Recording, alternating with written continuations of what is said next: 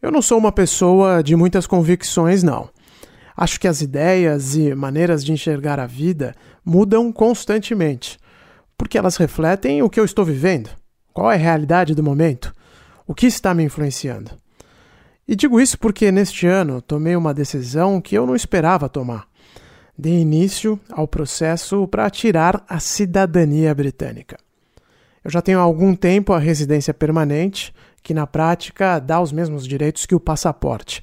As exceções são que eu não posso votar, não tenho acesso à rede consular da Grã-Bretanha no exterior, claro, e também não posso ficar longe do país por muito tempo. Mas vá lá, isso nunca me pareceu um problema.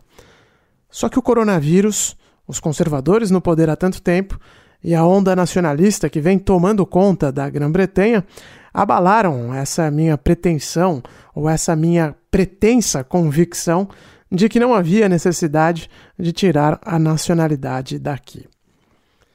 Quando eu era criança, me lembro de ouvir a minha avó repetindo aquele ditado popular surrado, mas muito relevante: Gato que nasce no forno não é biscoito. Parafraseando Chico, o meu pai é paulista, meu avô era baiano, meu bisavô, seu Vitor Gomes da Rocha, também era baiano. Meu maestro soberano foi Antônio Brasileiro. Logo, não tem nenhum cabimento eu me apresentar como britânico.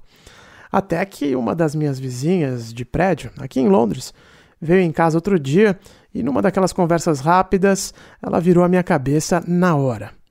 Ela é israelense, advogada, que trabalha com imigração, ajudando refugiados e pessoas que precisam de asilo. A Daniel disse o seguinte: Ulisses, trate esse passaporte como um cartão de crédito. Eu nunca deixei de ser israelense porque tenho a nacionalidade britânica, mas sou uma israelense que quer morar aqui. E esse pedaço de burocracia garante que o direito seja mantido, aconteça o que acontecer. Portanto, cá estou eu me preparando para cumprir essa burocracia. Como parte do processo, é preciso fazer uma prova mostrando que você conhece os valores, os deveres e as obrigações de um cidadão britânico. E a referência é um livrinho muito interessante, com um pouco menos de 200 páginas, chamado Life in the United Kingdom: A Guide for New Residents. Em português, Vida no Reino Unido um guia para novos residentes. O livro começa com palavras bem claras, mas que nos tempos atuais soam ainda mais importantes. Todos que moram no Reino Unido devem respeitar as responsabilidades e liberdades que são princípios fundamentais do país. Entre eles, respeitar e obedecer às leis, respeitar os direitos dos outros, incluindo o direito de ter a própria opinião, tratar os outros com justiça, cuidar de si mesmo e da sua família, cuidar da região onde você mora e do meio ambiente. Em troca, o Reino Unido oferece liberdade de crença e de religião, liberdade de expressão e por aí vai. Todas palavras bem diretas, singelas até, não está nada difícil de entender, sem nenhuma afetação de conceito ou retórica. Mas sejamos honestos: quantos destes pontos são de fato aplicados no Brasil? E para ser ainda mais honesto, muito disso parece estar a perigo, até mesmo aqui na Grã-Bretanha. Pelo menos é isso que denunciam conservadores, progressistas, nacionalistas ou viés político ideológico que você preferir. E um caso gerou comoção inacreditável na Grã-Bretanha nesta semana, envolvendo a BBC, sentimentos patrióticos e o desejo de questionar o passado imperialista deste país.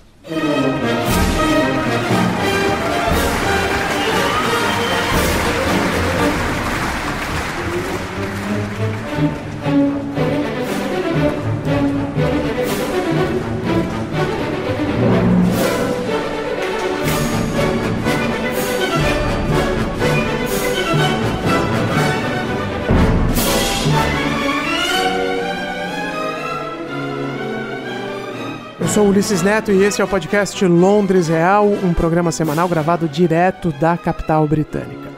O assunto deste episódio é patriotismo ou anacronismo.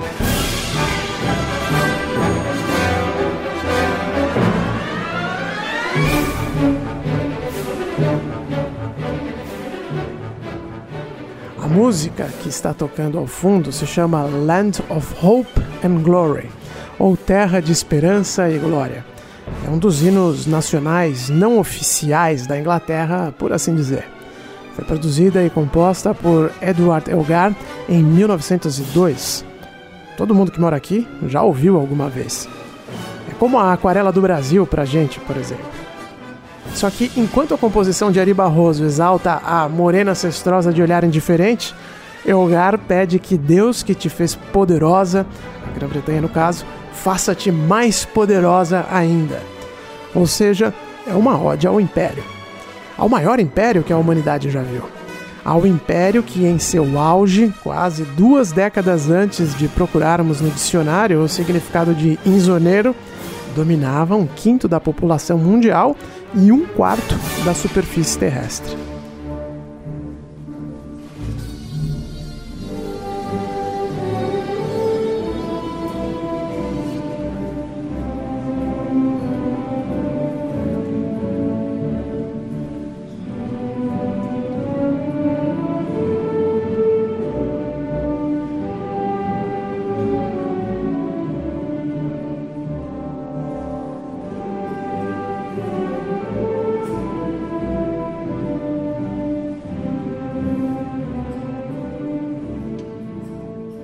Império que nunca via o sol se pôr. Mas também um império que cometeu atrocidades históricas que até hoje não foram reparadas. E por conta disso, o suposto ufanismo de Ari Barroso é fichinha perto da polêmica que foi criada em torno de Land of Hope and Glory.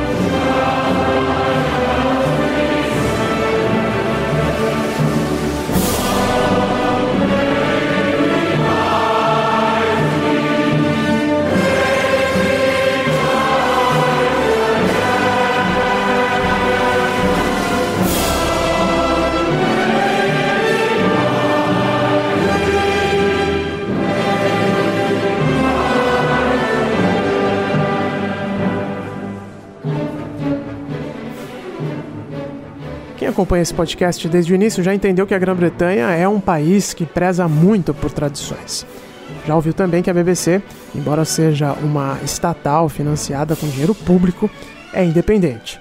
O governo não apita nada lá dentro. E por fim, também já foi mencionado neste programa o fato de o Reino Unido estar constantemente no divã por conta do seu passado. Esses questionamentos existenciais do país sempre existiram mas a onda atual foi desencadeada pelo movimento Black Lives Matter, ou Vidas Negras Importam. Estátuas relacionadas a figuras escravocratas foram derrubadas, e muitas outras homenagens a figuras imperialistas seguem na mira dos ativistas por aqui. Essa semana, por exemplo, foi a vez do British Museum, o museu mais famoso da cidade, questionar o seu passado. A efígie de Hans Sloane que deu origem à coleção incrível do Museu Enciclopédico Britânico, foi retirada de seu pedestal.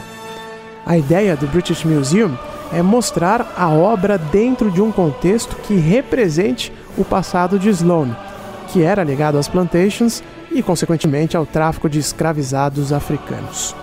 O diretor do museu, Hartwig Fischer, justificou a decisão dizendo que nada deve ser escondido que a melhor forma de cicatrizar feridas é através do conhecimento. Para mim, essa declaração é brilhante. Para os conservadores britânicos, no entanto, é mais uma tentativa de apagar o passado do país.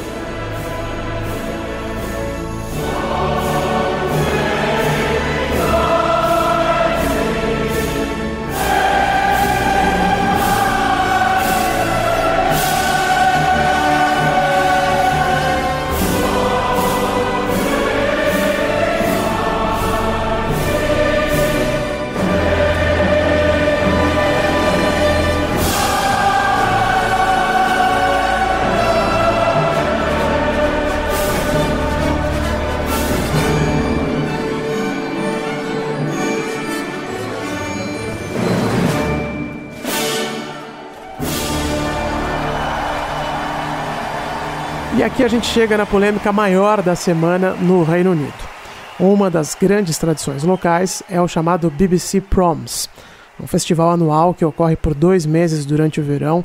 A primeira vez que ele ocorreu foi no final do século XIX, vejam só. As apresentações incluem concertos de música clássica e outros eventos que são realizados em grande parte no lendário Royal Albert Hall, no centro de Londres. O Proms já foi descrito como o maior e mais democrático festival de música do mundo.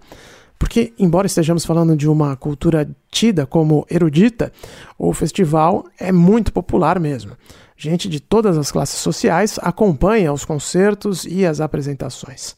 A última noite da temporada, no Royal Albert Hall, é sempre um grande evento transmitido ao vivo pela BBC, no rádio e na televisão, e fecha também, de certa forma, o verão aqui na Inglaterra. Meio bizarro para um estrangeiro como eu, no sentido de que a música clássica é transmitida quase que num clima semelhante ao das transmissões do carnaval aí no Brasil. Here now comes Sarah Connolly. Let's just wait for her to come on because, as we shall see, she is absolutely resplendent in a naval costume from the age of Nelson. This is obviously to sing Thomas Arne's Rule Britannia. Sarah is famous for singing trouser or breeches roles, that's to say, playing men in opera, and her husband suggested she have this costume made for tonight. Yes, Sarah's father was also in the Fleet Air Arm, uh, and she'll said she'll be remembering him tonight in, in, in performing this traditional piece. Nessa apresentação de 2009, o locutor da transmissão está narrando a entrada da mezzo-soprano Sarah Connolly no palco. Ela chegou fantasiada de Almirante Nelson, porque a apresentação dela incluía a performance de outro hino não oficial britânico, o Rule Britannia. Se você nunca ouviu essa música, prepare-se para o refrão em coro. É realmente muito impactante.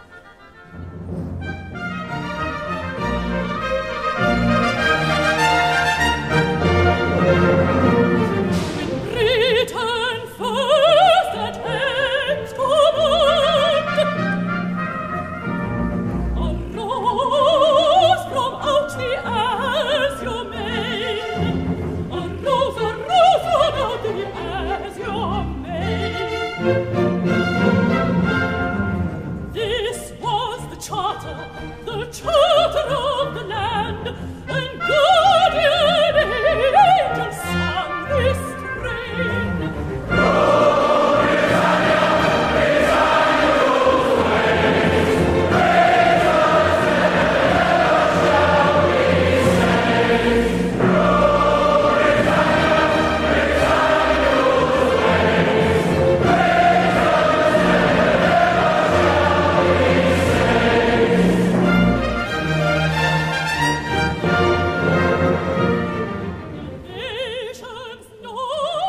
Essa é uma daquelas músicas que só valem ser executadas se houver uma multidão cantando junto, quase estourando os pulmões. Mas ocorre que a letra composta no século XVIII, em homenagem à Marinha Britânica, é um tanto quanto controversa no século XXI. O refrão diz, numa tradução livre minha, Domine Britânia, domine as ondas, os britânicos jamais serão escravos.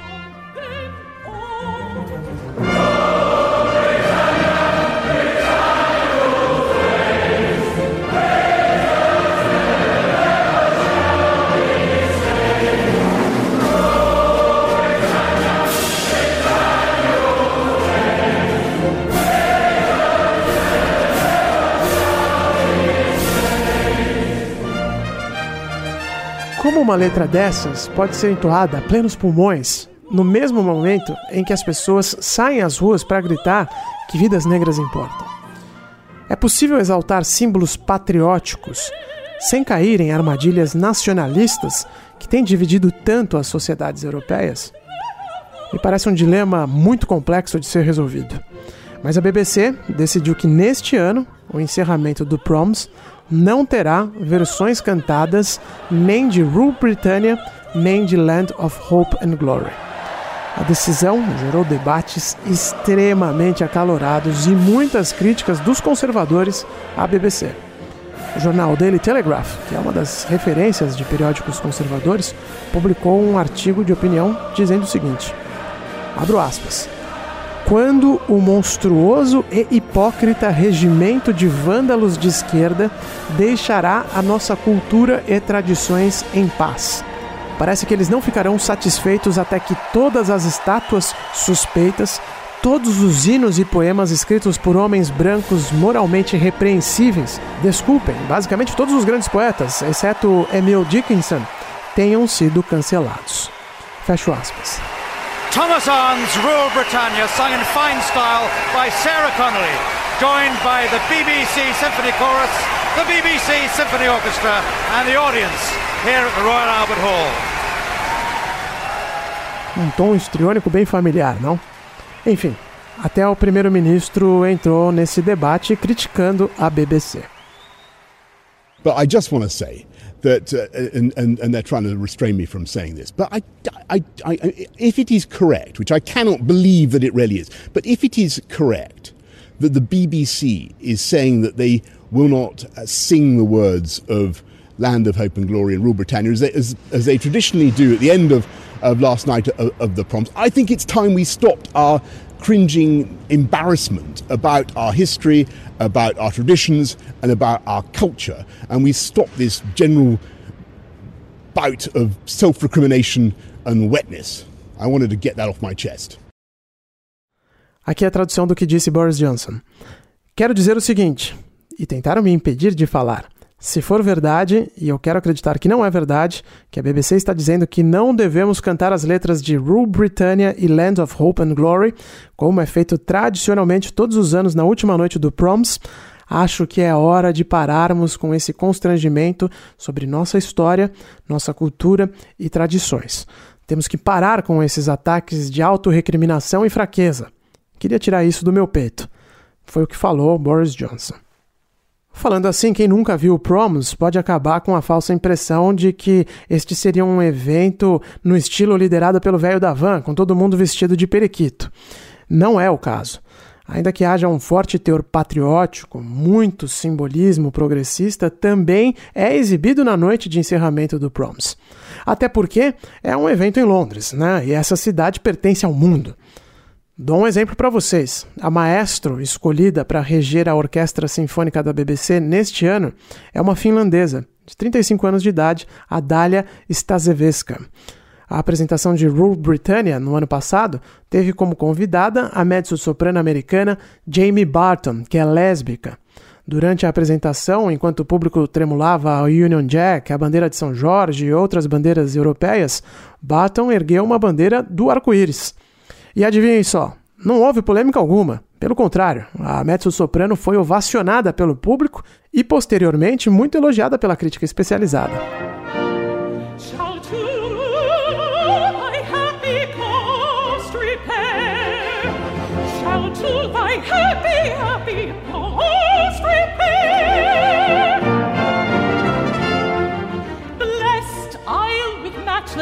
with matchless beauty crowned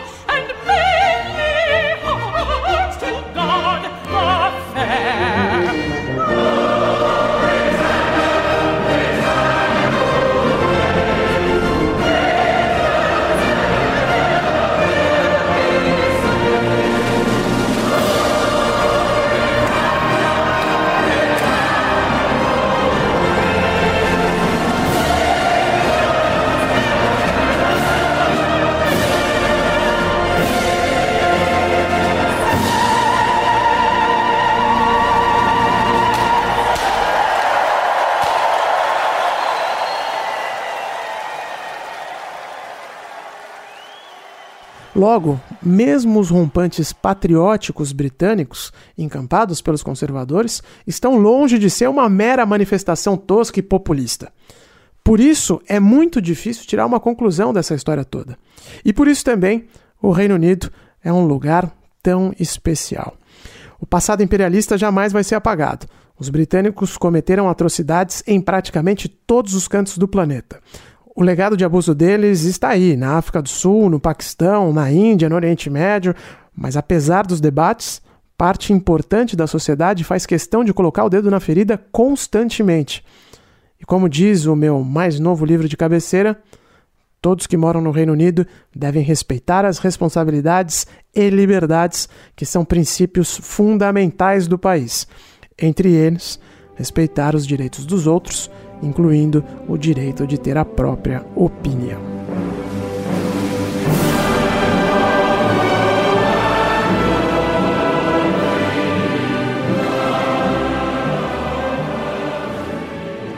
Antes de encerrar, a polêmica foi tão grande que a BBC uh, colocou a culpa no coronavírus. Disse que não haverá coral dessa vez e que por isso não haverá público também, por conta das regras de distanciamento social e que não faria sentido executar Rule Britannia sem ter o público cantando junto e que no ano que vem a apresentação terá a sua programação normal.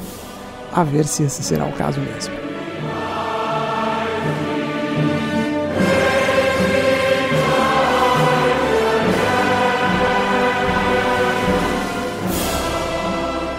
O Londres Real é um podcast semanal da Jovem Pan. Na próxima sexta-feira, eu, Ulisses Neto, volto com outro assunto. Se você quiser saber algo específico da vida aqui na ilha da Dona Elizabeth Regina II, é só me mandar uma mensagem no Twitter. Você me encontra no arroba Ulisses Neto, no Instagram, arroba Londres Real.